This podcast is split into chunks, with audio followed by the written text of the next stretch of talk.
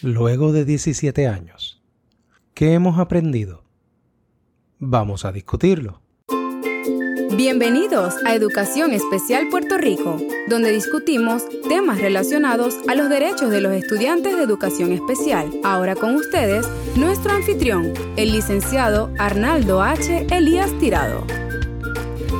El primero de septiembre del año 2006 atendimos nuestro primer caso de educación especial.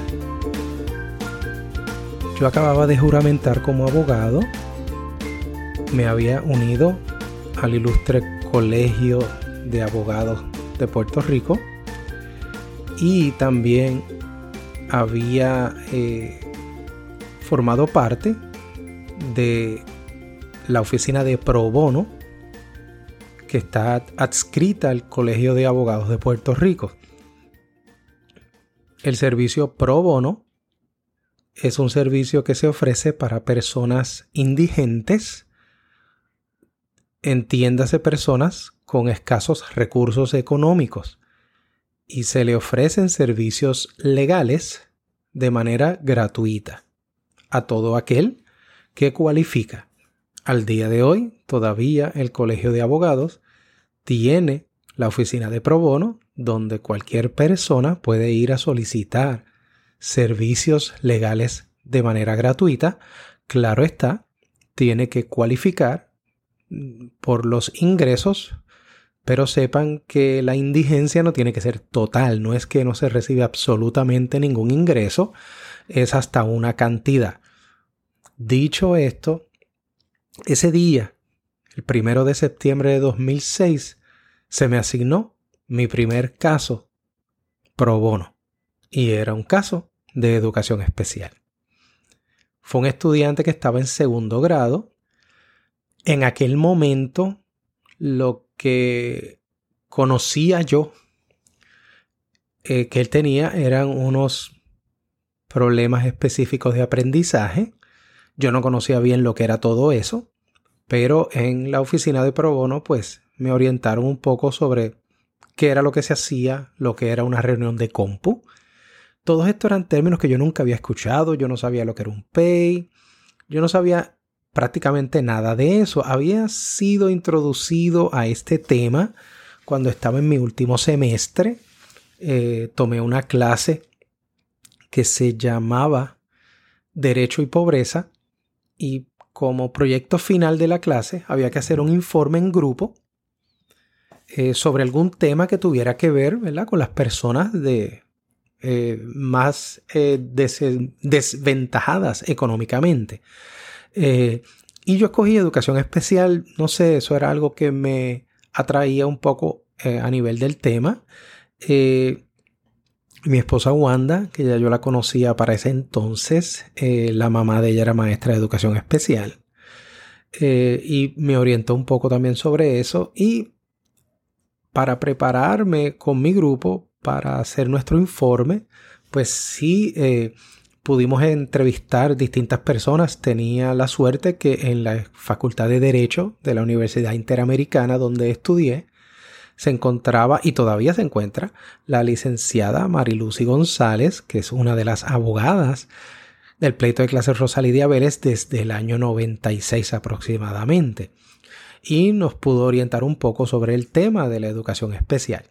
Y en base a eso, pues hicimos nuestro informe. Eh, me dio una mucha curiosidad ese el tema del derecho de la educación especial. No lo había pensado cuando fui a la escuela de derecho. Mi meta era convertirme en un abogado de daños y perjuicios, porque eso es lo que mi papá como abogado eh, atendía, daños y perjuicios principalmente, causados ya sea por relaciones contractuales o por relaciones cuando no hay contrato, como son los accidentes, etc. Eh, y mi profesor, eh, el profesor Correa Luna, me orientó y me dice, esta área de la educación especial es un área que no se está atacando apropiadamente. Recuerden, esto es en el año 2005, de hecho, 2005, que nos estaba atacando apropiadamente, que había unas áreas que nos estaban atendiendo y me dio también una orientación sobre cómo se podían atender estos casos. Eh, me levantó mucho la curiosidad eh, y siempre lo tuve ahí. Cuando me uní al colegio de abogados, una de las cosas que hice cuando entré al, para ofrecer servicios pro bono, eh, ellos te dan una tarjeta para tú poder escoger las áreas de derecho que interesas eh, practicar ahí en pro bono. Eh, y una de ellas era educación especial. Y ya yo me había orientado en el colegio de abogados antes de haber juramentado como abogado inclusive, porque había estado en organizaciones estudiantiles y habíamos recibido orientación en el colegio de abogados. y me habían dicho, mira, está esto de educación especial también. Eh, y si el personal que está en la oficina te puede servir de mentor, ¿verdad? Porque cuando estás dando este servicio, y más cuando eres un abogado joven, nuevo en la práctica, pues estaba este servicio. La cuestión es que aquí estoy alargando esto mucho, ¿verdad? Eh, eh, atiendo mi primer caso.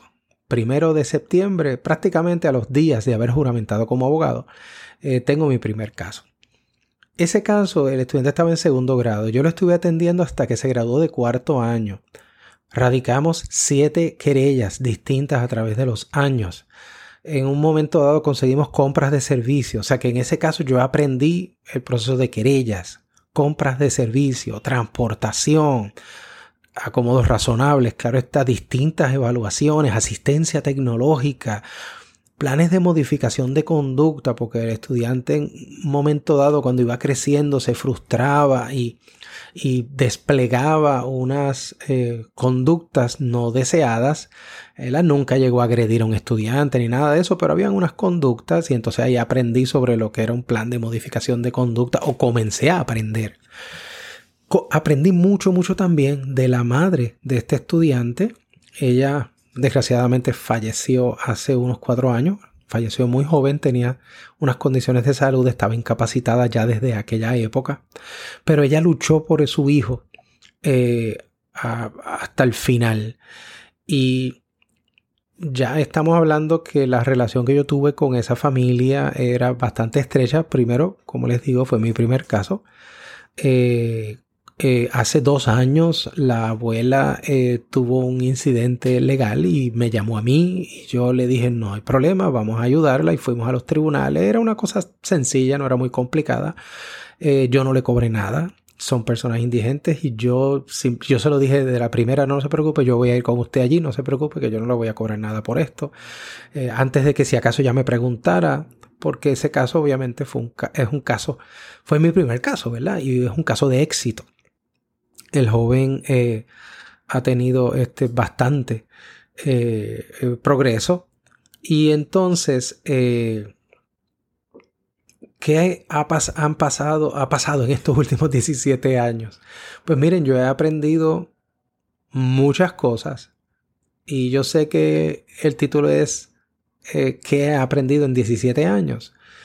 Pues, aunque sé muchas cosas nuevas, sí he aprendido una sola cosa, importante una sola cosa. Y es que nunca vamos a dejar de aprender. Yo todos los años aprendo algo distinto, algo nuevo, todos los años. Hay años que aprendo varias cosas, no una sola. Siempre, todos los años nos vamos a encontrar con una situación difícil y distinta.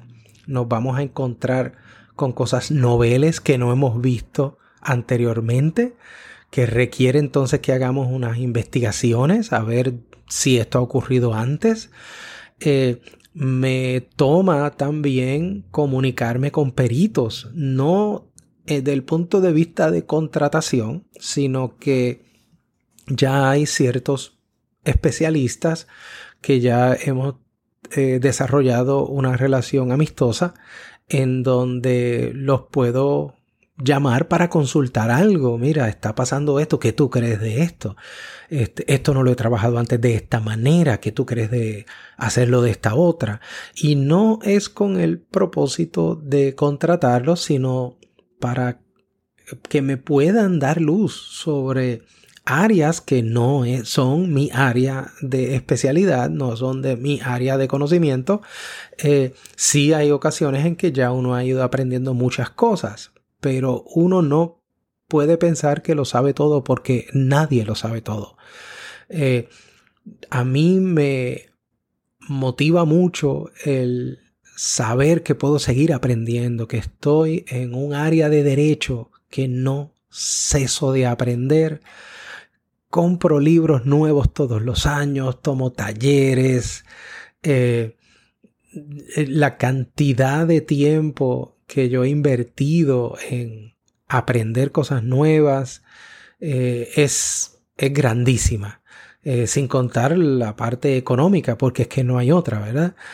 poco a poco mi biblioteca de temas de educación especial no solamente desde el punto de vista legal, de hecho eso es lo que menos tengo en mi biblioteca, es más bien desde el punto de vista pedagógico, clínico, terapéutico, porque los que nos dedicamos a esto, a representar a los estudiantes de educación especial, ya sea en querellas o ya sea en un compu, porque podemos ir a un compu sin tener que haber radicado una querella, tenemos que concentrarnos más en la parte no legal.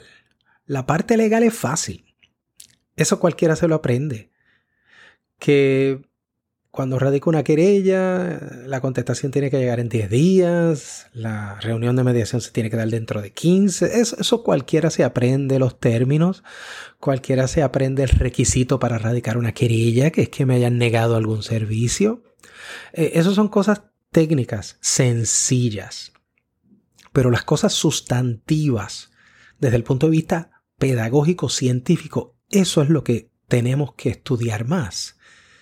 Y ahí es donde yo les puedo decir que lo que yo he aprendido es que tengo que seguir aprendiendo cosas nuevas. Aquellos padres que van aprendiendo y sabemos que es un por ciento bajito, ¿verdad? Yo les llamo el 4%, que son los que están escuchando este episodio ahora mismo, tienen que seguir aprendiendo. No se las van a saber todas. No piensen que conocen a sus hijos. No piensen que como yo lo parí, pues yo lo conozco. Sí, usted conoce muchas cosas que otros no conocemos, pero no lo van a conocer todo. Hay que aceptar que hay otras personas, otros profesionales que conocen más que nosotros, los maestros, los terapistas, los consejeros, los intercesores, los abogados. todo el mundo tiene una cantidad de conocimiento que nos puede servir. Tenemos que sin titubeos y sin timidez buscar esa ayuda. Sé que una posible preocupación es el costo tomar talleres pues tiene un costo, igual que cualquier taller en cualquier profesión. Tenemos que mantenernos eh, actualizados. Los abogados tenemos que tomar educación continua, 24 créditos cada tres años. Y eso lo pagamos nosotros, es parte del costo de la profesión. Pues cuando usted es padre de educación especial, pues eso es parte del costo. No piense que va a poder hacer todo con lo que consigue en internet, con lo que consigue en unos artículos, no lo va a conseguir todo ahí. Va a conseguir mucho. Y a través de los años va a ir aprendiendo cada vez más cosas. Pero también yo me he dado cuenta cómo muchas personas aprenden algo, pero lo aprenden de la manera incorrecta. Y por lo tanto continúan haciendo algunas cosas de la manera incorrecta. Si hacemos eso así, no estamos logrando el máximo eh, para el estudiante. Tenemos que estar seguros que lo que estamos haciendo es de la manera correcta. Siempre necesitamos consultar con el experto. El experto en comunicación es el terapista de habla, el patólogo de habla, el experto en la parte de motor fino y motor grueso, los terapistas ocupacionales, también puedo tener los terapistas físicos, los fisiatras, los ortopedas. En el área emocional tenemos a los psicólogos, a los psiquiatras, pero también, en cierta medida, tenemos también a los consejeros, a los trabajadores sociales, que también trabajan en cierta medida el área emocional, pero el experto número uno va a ser el psicólogo y o el psiquiatra. Nosotros nos inclinamos más hacia el psicólogo porque la manera en que tratan los casos este, entendemos que es más afín con la educación especial, sin quitarle obviamente al psiquiatra eh, su conocimiento en otras áreas que el psicólogo no puede trabajar. Eh, están también los neuropsicólogos. Este, los expertos en neuroeducación, los terapistas educativos. Así es como vamos a poder aprender eh, sobre qué es lo que nuestros hijos necesitan, merecen y ameritan. Tenemos que seguir aprendiendo. Llevo muchos años en esto y todavía al día de hoy es como si fuera el primer día. Les digo más, cada día que pasa me gusta más lo que estoy haciendo, porque nunca voy a tener dos casos iguales. Aquí no hay espacio para el aburrimiento porque todo va a ser nuevo.